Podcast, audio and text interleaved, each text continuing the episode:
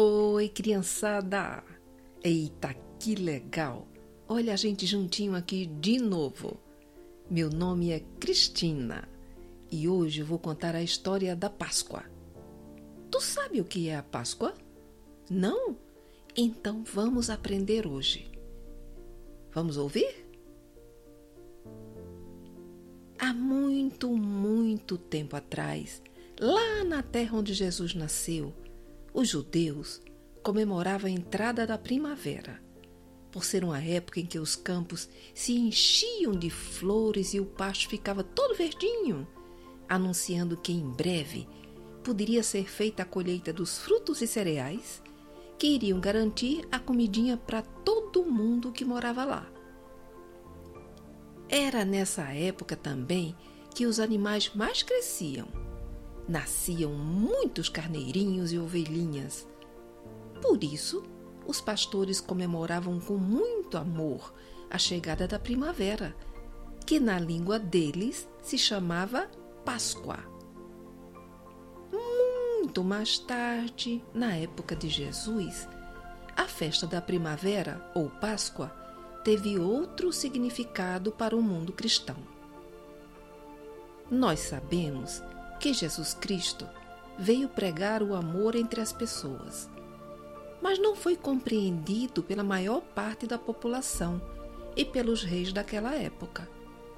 E por isso foi crucificado. E essa crucificação aconteceu exatamente na época da Páscoa. Depois de ficar crucificado por três dias, quando foi retirado da cruz, Jesus foi enterrado em um local bem seguro, com uma pedra fechando a entrada deste local, para que o corpo não fosse retirado de lá durante a noite por seus amigos. Os guardas que tomavam conta do lugar viram à noite que a terra estremeceu e de dentro do lugar onde estava a pedra Jesus apareceu, conforme havia prometido que ressurgiria dos mortos no terceiro dia, provando assim que a vida que Deus nos dá é eterna. Quando os amigos de Jesus souberam que ele continuava vivo após ser crucificado, ficaram muito felizes.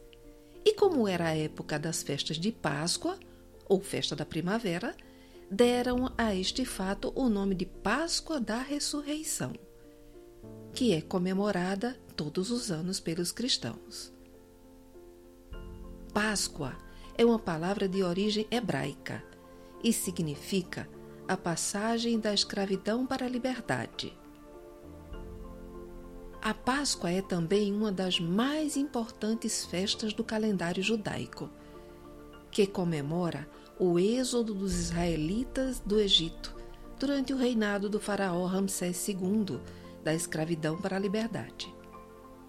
O ritual de passagem, assim como a passagem de Cristo da morte para a vida.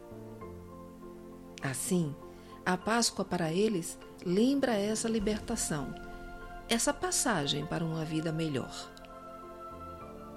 Mas e os ovos, tia? E os coelhos? O que significa, tia Cristina?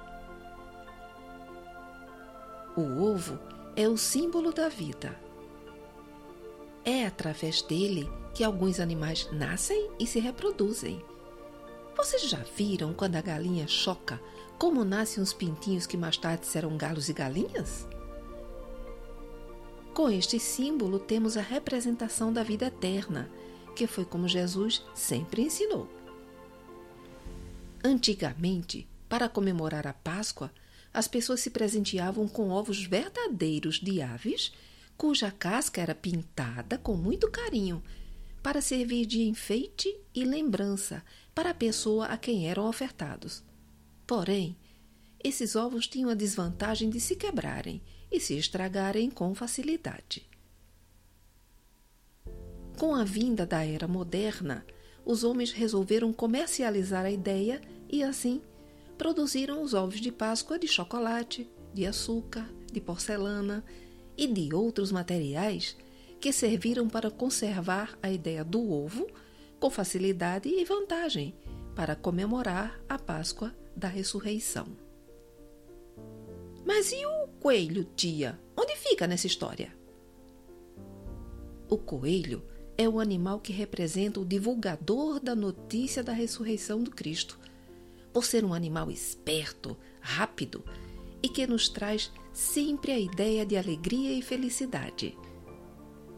E assim, as figuras do coelho e do ovo de chocolate passaram a representar a alegria das crianças no dia da Páscoa. Mas, infelizmente, muitas não sabem o significado desse dia. A Páscoa para os adultos deve ser um momento de reflexão sobre a própria reforma íntima, que devemos praticar diariamente para a conquista da evolução espiritual que tanto desejamos. E não podemos nos esquecer que esta lição é para todos os dias de nossas vidas. Nós devemos amar sempre os nossos semelhantes, nos dias de festa, nos dias comuns, nos dias alegres e até nos dias tristes. Porque quando respeitamos e amamos as pessoas, nós somos felizes. E é isso que Jesus deseja para todos. Feliz Páscoa para tu! E obrigado pela sua audiência.